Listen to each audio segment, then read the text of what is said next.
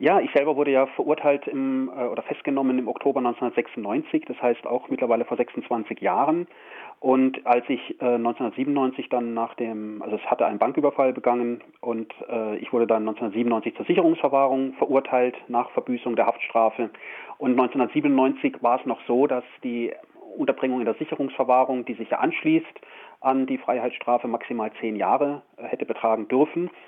Und nach einer Gesetzesreform von noch CDU, FDP unter Helmut Kohl, vielleicht erinnern sich noch manche ältere Menschen oder auch jüngere an Helmut Kohl, äh, sie hatten Anfang, 1997, Anfang 1998 entschieden, dass ähm, die Sicherungsverwahrung auch über zehn Jahre hinaus vollstreckt werden darf, also gegebenenfalls bis zum Tod. Ich selber hatte meine Freiheitsstrafen einerseits wegen des Banküberfalls, aber ich wurde dann auch noch verurteilt, weil ich in den Anfang der 2000er Jahre ähm, RichterInnen, Staatsanwältinnen PolitikerInnen äh, geschrieben hatte und für die Briefe wurde ich dann wegen Beleidigung und Bedrohung verurteilt. Ähm, nachdem ich dann alles verbüßt hatte, im Sommer 2013 kam ich in Sicherungsverwahrung, gelangte also hier in Freiburg an, in der Abteilung Sicherungsverwahrung und hier sitze ich jetzt seit äh, über neun Jahren. Und da sich äh, 2000 2023, also im kommenden Jahr, eine spezielle Prüfung äh, äh anschließen wird, nämlich diese sogenannte Zehn-Jahres-Prüfung, ähm, wurde von der Strafvollstreckungskammer, also vom Landgericht Freiburg, eine Gutachterin aus München, eine renommierte Sachverständige, beauftragt, mich zu untersuchen, also eine Psychiaterin, die macht seit 41 Jahren äh, Gutachten.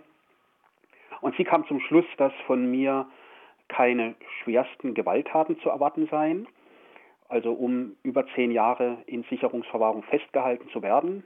Also einerseits wurde ja diese Zehn-Jahres-Grenze gekappt, das heißt früher wurde man nach zehn Jahren zwingend entlassen. Heute kann man weiterhin in Haft gehalten werden, wenn einem eine psychische Störung nachgewiesen wird und nachgewiesen wird, dass infolge dieser psychischen Störung schwerste Gewalttaten drohen. Und die Gutachterin kam zu dem Ergebnis, von mir seien keine schwersten Gewalttaten zu erwarten.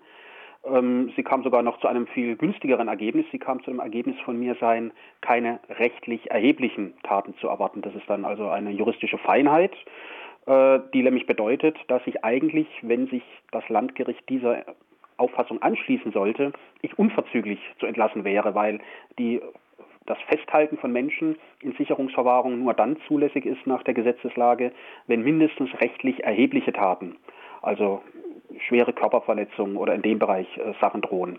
Und das äh, hat die Gutachterin bei mir äh, verneint. Ja, und nun kam es, wie es kommen musste. Die Vollzugsanstalt und das Gericht, aber auch die Staatsanwaltschaft sind nicht äh, amused über das äh, Ergebnis, also nicht amüsiert über, die, über diese Schlussfolgerungen. Und die Vollzugsanstalt hat jetzt schon auf sechs Seiten ihr Bestes getan, um der Gutachterin nachzuweisen, dass der Inhalt des Gutachtens inkonsistent, nicht schlüssig und äh, in sich widersprüchlich sei dass insbesondere das Ergebnis, also keine rechtlich erheblichen Taten, ähm, sich so aus dem Gutachten selber irgendwie nicht herleiten ließe. Dem ist offenbar die Staatsanwaltschaft auch beigetreten und jetzt hat das Landgericht äh, Freiburg gerade vor ein paar Tagen die Sachverständige in München brieflich aufgefordert, zu diesem gesamten Themenkomplex Stellung zu nehmen und hat ihr dafür eine Frist von einem Monat gesetzt. Also nochmal kurz, du hast dann auch eigentlich deine sofortige Entlassung äh, beantragt. Das fand ich sehr cool.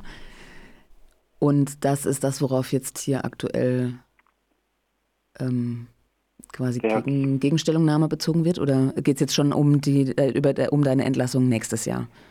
Also es geht äh, im gesamten Verfahren um die Frage der Entlassung nächstes Jahr. Ähm, ja, ich hatte natürlich mal eine sofortige Entlassung beantragt, weil wenn man das Gutachtenergebnis ernst nimmt, äh, dann müsste ich zwingend entlassen werden. Also die Gutachterin meint, da sei von mir nicht mehr nichts mehr an Straftaten zu erwarten, was rechtlich erheblich wäre. Allerdings, ähm, ich hatte es ja vorhin erwähnt mit den äh, Verurteilungen wegen Bedrohung äh, und Beleidigung. Äh, die Beleidigungen wahrscheinlich mehr, weniger, aber die Bedrohungen, die halt eben im baden-württembergischen Justizapparat immer noch virulent sind, auch wenn es jetzt mittlerweile 20, 25 äh, und mehr Jahre her ist. Und du saßt wahrscheinlich auch damals schon, also du saßt ja damals ich saß in, ISO-Haft. Ja, ich saß in ISO-Haft und habe da halt meiner damaligen Aversion gegen Staat und Justiz und äh, in, ja, in aller Breite Ausdruck verliehen. Wurde dann halt eben auch entsprechend verurteilt, insgesamt zu über fünf Jahren zusätzliche Haftstrafe. Aber das hängt natürlich auch 25 Jahre später noch äh, nach. Der Chef der Sicherungsverwahrung hat in einem Kommentar gemeint, ich hätte mir keine Freunde im Justizapparat gemacht. Und äh, ich meine, wer möchte Freunde haben oder Freundinnen im Justizapparat, weiß ich auch nicht. Aber äh, in meinem Fall führt es halt eben dazu, dass diese Leute äh, ja nicht angetan davon sind, den Herrn Meyerfalk auf freiem Fuß zu wissen. Diese Gutachterin hat ja äh, auf 120 Seiten, wie du schreibst, dargelegt, warum, wie sie zu ihrem Urteil kommt quasi und ähm, dass du zu entlassen seist und ist ja einfach auch Expertin, die dazu herangezogen wurde und hat aber jetzt offensichtlich nicht äh, das entschieden, was sich die Haftanstalt vorgestellt hat. Ja. Also mein langjähriger Rechtsanwalt, äh, der mittlerweile in Pension ist, weil er über 80 Jahre ist, der, der kan kennt, kannt mich 25 Jahre. Also er hat gemeint, äh, als er davon gehört hat, dass äh, wie die Vollzugsanstalt und das Gericht reagieren, dass man dann in Zukunft ja eigentlich auf Gutachten verzichten könne, äh, wenn, wenn das plötzlich dann das Prozedere ist. Allerdings hatte ich, äh, ich hatte ja zu dem Thema selber einen kurzen Artikel geschrieben, A Long Road, der Kampf um die Freiheit, und hatte darauf hingewiesen, dass äh, ich letztlich da kein, kein besonderer Ausnahmefall bin sondern dass äh, alle Sicherungsverwahrten, bei denen es dann in Richtung Freiheit geht, letztlich vor denselben Problemen stehen. Solange das die Vollzugsanstalten diese Idee der Freilassung nicht unterstützen, da können die Gutachten noch so gut sein. Die äh, Vollzugsanstalten sind ja auch ausgestattet mit äh, psychologischer, psychiatrischer Expertise, sind also einfach aufgrund ja, des Personals, das sie beschäftigen, in der Lage, tatsächliche oder vermeintliche Lücken in Sachverständigengutachten zu entdecken also das betrifft jetzt nicht nur mich, sondern es betrifft auch äh, einige andere Haft, äh, also Genossen hier, wenn ich das mal so sagen darf.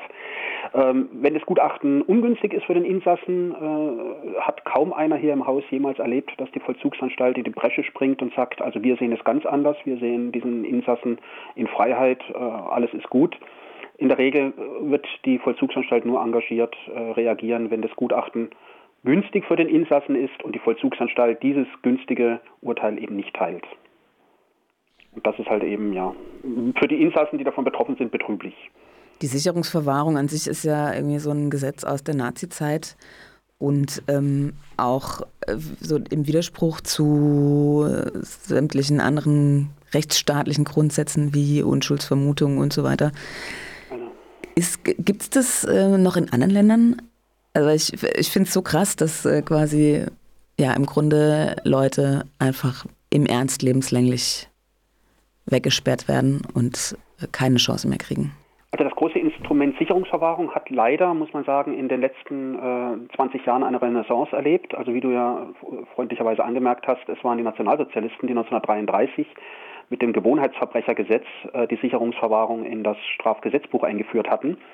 Aber in den letzten 20 Jahren haben äh, viele europäische Länder, ähm, unter anderem auch Frankreich oder auch die Schweiz, äh, ähnliche Institute eingeführt.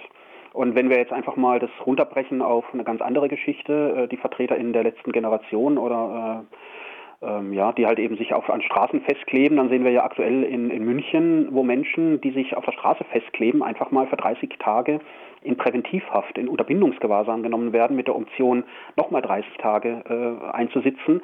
Also da sieht man, denke ich, einfach äh, eine politische Entwicklung, dass selbst auf kleinste, also wirklich marginalste Eingriffe in äh, diesen kapitalistischen Wirtschaftsbetrieb und äh, seinen reibungslosen Ablauf mit einer ziemlichen Härte reagiert wird. Und dann brauchen sich die Menschen, die in der Sicherungsverwahrung sitzen, die der Ehrlichkeit halber gehört es ja auch dazu, wegen viel gravierender Geschichten in der Sicherungsverwahrung gelandet sind. Bei mir war es ein Banküberfall mit 14-stündiger Geiselnahme. Da sind Menschen ja psychisch wirklich ja schwer belastet gewesen in dieser Bank.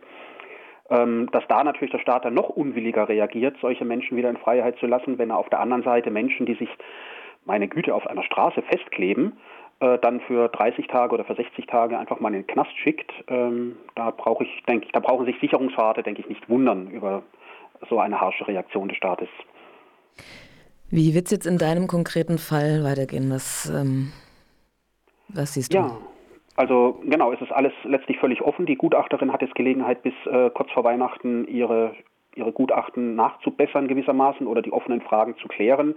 Und dann wird sich äh, 2023 äh, ja alles weitere ergeben. Okay. Ja, wir, also wir drücken nach wie vor und immer noch die Daumen und ich finde es auch so ganz spannend, weil wir auch schon sehr euphorisch über das Thema gesprochen haben und ähm, wieder so die Ge Gemütslage hin und her schwankt Ich glaube, das ist, äh, stelle ich mir auch als eine sehr anstrengende Zeit für dich vor. Ist psychisch natürlich eine sehr anstrengende Zeit. Ich bedanke mich auch sehr für eure Solidarität und für das freundliche Interesse an der ganzen Thematik. Und ich würde gerne noch äh, abschließend auf einen Artikel im Neuen Deutschland hinweisen von einer Professorin, Professorin Gräbsch. Der Artikel ist frei im Internet zugänglich, also das Neue Deutschland äh, freut sich natürlich auch über Spenden, aber der Artikel ist frei zugänglich und er nennt sich ein tiefer Eingriff in die Seele. Also wenn man das einfach mit der Suchmaschine äh, der jeweiligen Wahl sucht, Neues Deutschland, ein tiefer Eingriff in die Seele, das ist vor wenigen Tagen erschienen und tut nochmal aus Expertinnensicht, also aus Sicht einer Professorin mit dem Blick auf das Thema Sicherungsverwahrung, dieses ganze Dilemma, unter dem Sicherungsverwahrte letztlich zu leiden haben, darstellen.